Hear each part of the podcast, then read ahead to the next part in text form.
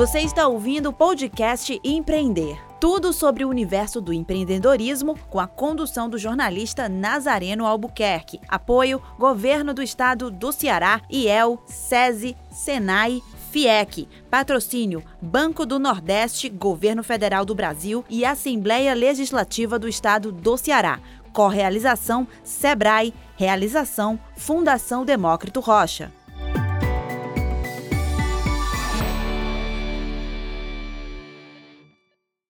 Olá, está começando mais um podcast Empreender. Este ano o evento mudou sua configuração. 100% online, nosso alcance agora é o mundo para ajudar micro e pequenos empresários na arte de empreender. Neste episódio, vamos falar sobre economia. O que esperar para 2021? Já que a gente está aí no final de 2020, esse ano tão conturbado por conta da pandemia do coronavírus. Às vezes as pessoas falam novo coronavírus e eu já acho estranho, né? Porque para a gente já não é mais novo o coronavírus. Parece que o coronavírus está aí há milhares de anos. Para bater esse papo aqui com a gente de uma maneira que todo mundo entenda, acessível, o economista Alcântara Macedo. Alcântara, seja muito bem-vindo ao podcast Empreender.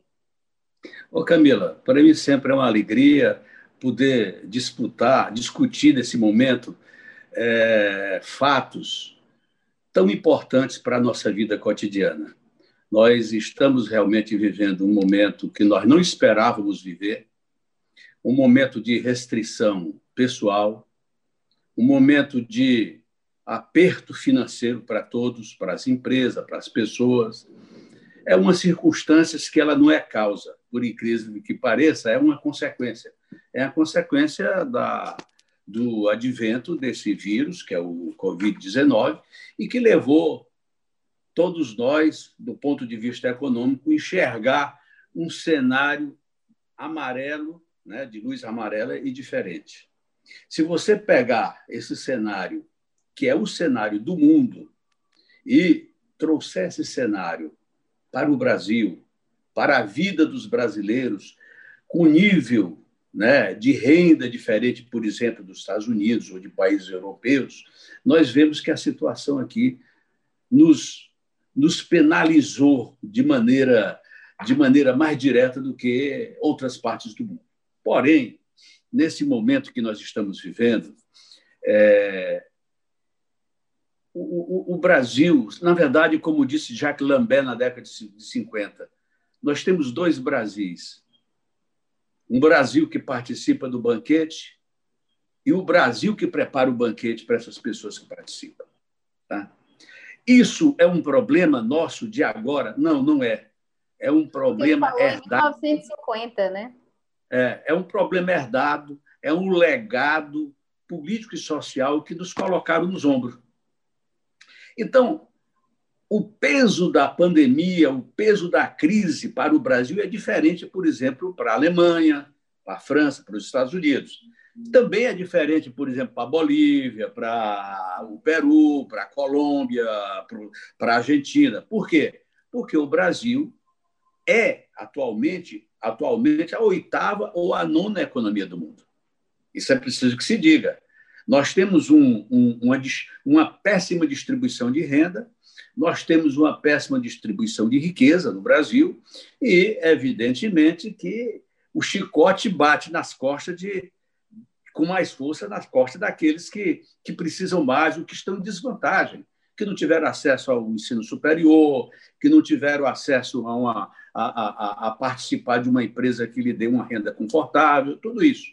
Agora, o Brasil, nesse momento, se você comparar com os países da América do Sul, Argentina, até mesmo Chile, Uruguai, Colômbia, eh, Venezuela, Bolívia, Panamá, que é já na Centro-América, o Brasil tem alguns ingredientes que eles não têm. Como, por exemplo, nós temos hoje um mercado de 212 milhões de consumidores. Esse mercado é maior do que o mercado da América Latina juntos. Tá? E esse mercado ele é emergente. Está sofrendo agora, é evidente, com a pandemia. Esse é o ponto um. O ponto dois é que o Brasil tem quase todas as matérias-primas do mundo inseridos dentro do, do, nosso território. Essa é uma vantagem comparativa significativa quando você analisa o horizonte de longo prazo. Porque hoje nós não temos tecnologia para explorar essas matérias-primas. Mas vamos ter. Se nós tivermos um comportamento político, um comportamento de gestão pública eficiente, o Brasil vai passar de nona a oitava economia do mundo a ser a quinta ou a sexta economia do mundo. Certo? Mas isso passar para da nona para a oitava e para a sétima parece confortável, mas só se torna confortável se nós fizermos desenvolvimento.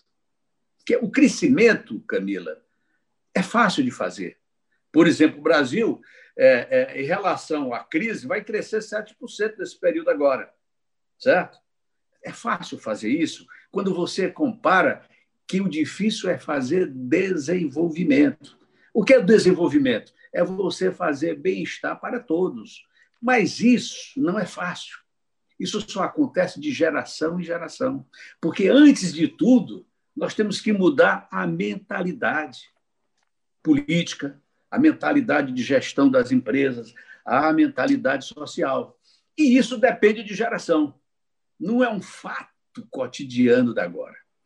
Bom, mas o Brasil tem matéria-prima. O Brasil, ele tem o agrobusiness. Nós temos o melhor agrobusiness do mundo. Como é que isso aconteceu nesse país? Na década de 70, né, foi criado um centro de pesquisa da Embrapa. Esse centro de pesquisa aproveitou o fator fixo favorável, que são as nossas terras, o nosso clima, e jogou tecnologia, e o Brasil tem competitividade. O agrobusiness do Brasil transformou o Brasil na crise na maior reserva cambial da América Latina. Hoje, a reserva cambial brasileira é de 350 bilhões de dólares. Se juntar todas as reservas cambiais da Argentina, do Chile, da Colômbia, não dá essa reserva do Brasil. Nunca na história do Brasil nós tivemos essa reserva. Está demonstrado aí que quando se faz desenvolvimento, você tem respostas para a próxima geração. Quando você faz um crescimento, mesmo suado ou pequeno, você contribui, mas nem todo crescimento se transforma em desenvolvimento. Por quê? Porque, normalmente, o fator político e os que estão no poder deturpam em benefício próprio isso, independente de ideologia. Está entendendo? Independente de ideologia, mesmo que seja uma, uma ideologia marxista ou capitalista, é próprio de quem está no poder ter benefício próprio, faz parte da natureza humana. Foi o que aconteceu no Brasil. Tá? Nós, é, é, o Brasil entrou no século XX, está entendendo? É um país agrícola, né, fez a política de substituição de importação a partir do Getúlio Vargas, e a elite se apropriou desses fatores e se esqueceu da educação, e se esqueceu da saúde, e se esqueceu da área social, e nós criamos um monstrengo. O que é, um monstrengo? É a nona economia do mundo, com uma parte ainda miserável. Isso, certo? Aí a gente pergunta, depois da pandemia, o que, que nós vamos tirar de ensinamento? Nós temos esses instrumentos do agrobusiness, nós temos um mercado, está entendendo? Nós temos uma capacidade industrial formatada, ainda pequena em relação ao que nós podemos ser, mas formatada. A partir disso, nós podemos sair melhor do que os nossos irmãos da América Latina. Nós podemos nos dar o luxo, não, não diria de sobra, porque, veja, a pandemia hoje consumiu já 700 bilhões de reais do, do governo brasileiro que não tinha esse dinheiro. Significa que nesse ano nós já gastamos 10 anos que economizamos da Previdência. Nós gastamos já na pandemia isso aí. Se a coisa começar a andar, ter necessidade de mais, de mais dinheiro, de mais investimento, nós podemos entrar num problema financeiro inflacionário. Por quê? Ah, você vê um país rico que pode ter problema financeiro o país é rico, mas naquele momento o sistema financeiro, a capacidade de gerar poupança pública ou poupança privada, ela diminui. E ela diminui, diminui para aquele padrão de vida, diminui os mesmos retarda a melhoria do padrão de vida. Né? Então, o que, que acontece para nós? Se nós, nós podemos, diante do que eu disse, diante da, do agrobusiness, diante do mercado, das matérias-primas, etc., nós podemos avançar, mas podemos ser surpreendidos né, com falta de recurso público para poder manter a sua máquina funcionando e atender minimamente socialmente o, o, o povo. O que, que vai acontecer? Se é, não houver, é, é, é, é se não houver a, a pandemia não não está em declínio mesmo, está entendendo? O governo vai ter que fazer duas coisas. Uma, endividar mais o governo, e já estamos caminhando para 100% do PIB, se é que não já estamos 100% do PIB, a nossa dívida interna, certo? ou não tem ninguém que queira emprestar ao governo brasileiro, porque está emprestando com a taxa de juro muito baixa, e a taxa de juro muito baixa não é conveniente para emprestar, e o governo brasileiro pode ser obrigado a emitir moeda. A emissão de moeda é como uma injeção na veia para recrudescer o processo inflacionário. Só que o processo inflacionário do Brasil de hoje ele é muito mais nocivo do que foi na hiperinflação. Por quê? Porque a economia está, parte da economia está desindexada. Você tinha MRV, tinha não sei o quê, que você indexava tudo na época da hiperinflação. Então, aí, o que eu digo que a gente pode sair bem, Camila, pode entrar num processo de fragilidade financeira. Por quê? A capacidade de formação pública da moeda do governo brasileiro é zero ou perto de zero. Você só pode. Onde é que nasce o emprego? O emprego nasce da poupança. Se não tiver poupança, não tem emprego. Aí você diz, bom, mas o Brasil não tem poupança, como é que gera emprego? Pede emprestado a quem poupou, ou na área internacional, ou na área interna. E fica com a dívida interna aumentando. Então, o que, que acontece? Acontece nesse processo que você. É, é, é, é, é a, a, economia não tem formação de poupança pública nem privada e pouco é, nem pública e pouco privada. Está entendendo? Aí o processo inflacionário, que, que, se acontecer isso, que a gente espera que não aconteça, vai desencadear uma situação constrangedora política e social. Vai desencadear isso. Isso favorece a quê? Favorece aos extremos, ou a extrema-direita ou a extrema-esquerda. E aí nós estamos ao sabor da, da emocionalidade, fugindo da racionalidade. Nós temos fugido da racionalidade. Isso é muito perigoso. Ora, o partido de esquerda, eu, tudo que eu estou falando aqui é como economista. Não estou falando do ponto de vista de político partidário, não estou falando nem de direita nem de esquerda. Mas, nessa circunstância, quem está fora do poder, que é o caso da esquerda, diz: olha, eu não disse que ia piorar. Vai piorar. E, evidentemente, as pessoas estão todas envolvidas emocionalmente. E elas estando envolvidas emocionalmente, podem ser carreadas para um caminho que vai lá na frente ser muito difícil. Aconteceu, por exemplo, na Alemanha com Hitler, está entendendo? Aconteceu na Rússia, estou falando dos extremos, não, não, não é, estou falando fatos ocorridos economicamente. Aconteceu recentemente na Venezuela, aconteceu em Cuba, e assim vai. Aconteceu na Coreia, isso aí. Então, isso passa a ser a verdade. E não é a verdade. A verdade é uma economia a serviço do bem-estar social. Certo? Agora, para estar a serviço, a serviço do bem-estar social, tem que gerar poupança. Para gerar poupança, nós não temos outro meio não ser criação de empresa. Núcleos que possam gerar lucro, criar emprego, criar tributos. Se você botar o Estado proprietário disso, você vai favorecer uma minoria e vai jogar o peso nas costas de todo mundo que está emotivamente, emotivamente em situação muito inferior. Quer dizer, é, é, para ele só existe uma coisa, a mudança. E a mudança que ele parece é, é o ótimo, é o céu. Mas o céu não existe aqui. Então, voltando, partindo dessa minha tese, voltando a, a gente falar sobre o nosso momento, nós temos boa chance de sair, o povo tem. Sair não significa dizer que nós vamos ter uma vida melhor do que tínhamos há 24 meses atrás, não. Nós vamos ter uma vida melhor, por exemplo, do que, não quero nominar o país, qualquer um país da América Latina. vai ter um pouco melhor, porque nós temos esse instrumento. E ainda mais, nós, o, a, a, nós podemos internalizar parte dessa reserva cambial que os países não têm. De 350 bilhões de reserva cambial, nós podemos criar mecanismo de envolver envolver como investimento dentro da economia brasileira. Pegar uns 100 bilhões ou 200 bilhões e trazer para isso. Agora, só pode trazer quando o horizonte tiver formado, quando eu tiver com o cenário formado. Porque tudo que eu trouxer agora vai ser usado emotivamente e não racionalmente, pela situação que nós estamos vivendo. Entendendo? Então, esse daí é, o meu, é a minha tese. É, é, eu, eu, eu, semana passada, falava com o pessoal de fora. Você sabe que eu trabalho com, com o pessoal de, de investimento. Né? E todos me perguntaram sobre os incentivos do Brasil, tanto da Europa como dos Estados Unidos. Todos têm atenção ao Brasil. Camila, existe no mundo hoje taxa de juro negativa. O que significa dizer que quem tem a poupança está pagando o banco para botar o dinheiro. Então, se tiver bom projeto, eles vêm para o Brasil.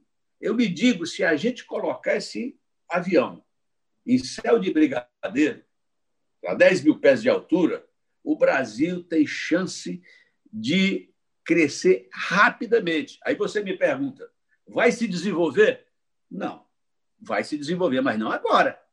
Nossos filhinhos, nossos netos vão ter esse fruto. Nós agora não. Por quê? Porque existe uma pendência de distribuição de renda, existe uma pendência de educação, para todos, existe uma pendência de segurança, existe uma pendência social grande. Tá e não dá para resolver do dia para a noite, né? Não dá para resolver do dia para a noite. Né? Agora, se a gente formatar e seguir um caminho errado, o preço dos nossos filhos, dos nossos netos, o preço será muito caro.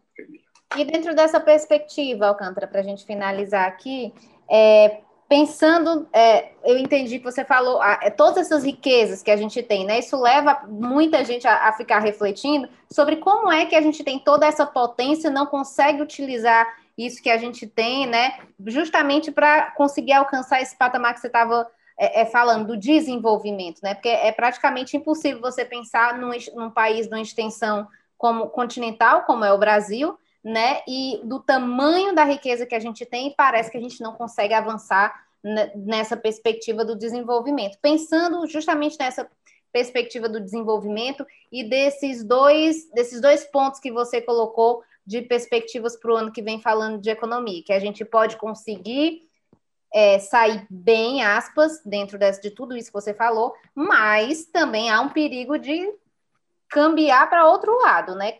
Dependendo aí de que rumo é, os nossos governantes decidam tomar. Dentro dessa perspectiva, voltando aqui para a nossa microeconomia, digamos assim, né? A gente sabe que o comércio, né, os micro e pequenos empresários, nesse período da pandemia, também sofreram bastante, né? As grandes empresas, por exemplo, já tinham capital guardado, já trabalhavam muito essa dinâmica das redes sociais, que o pequeno e o micro teve que correr para poder não fechar, o seu, não fechar o seu empreendimento como que essas pessoas, né, essa base da economia, esse pilar, digamos assim, e que sustenta muito da própria economia, esses micro e pequenos, a gente sabe, por exemplo, os agricultores, né, é, é, como que eles podem se precaver, digamos assim, há algum meio, né, alguma alternativa de algum vislumbre assim de que eles possam é, pelo menos voltar para o trilho economicamente falando? É, Camila, nós temos que criar políticas públicas de recuperação dos pequenos negócios. Como se faz isso? Trazendo ou até emitindo moeda para poder ajudar esse pequeno empreendedor. É, é o sujeito que tinha duas lojas e que carregava a família mais 20, 30 funcionários e que quebrou. Ele não tem, ele não tem mais poupança. Não é, não é, ele não quebrou por ineficiência ele quebrou pela circunstância maior que é a pandemia. Então, esse empreendedor nós não podemos perder, porque ele é criador de renda, ele é criador de produto. Então, o governo tem que criar uma política de inserção social vinculada à inserção do pequeno empreendedor.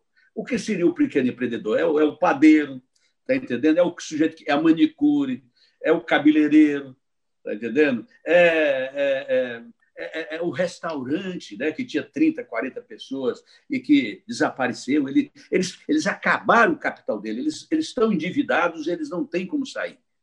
Para isso, no meu entendimento, tem que se criar uma política social de atendimento social, que já tem a, essa política, o governo, mas a inserção desse empreendedor no mercado. Esse dinheiro, mesmo que seja sofrido, seja até é, é, é, uma emissão de moeda, ele é favorável porque ele vai gerar riqueza.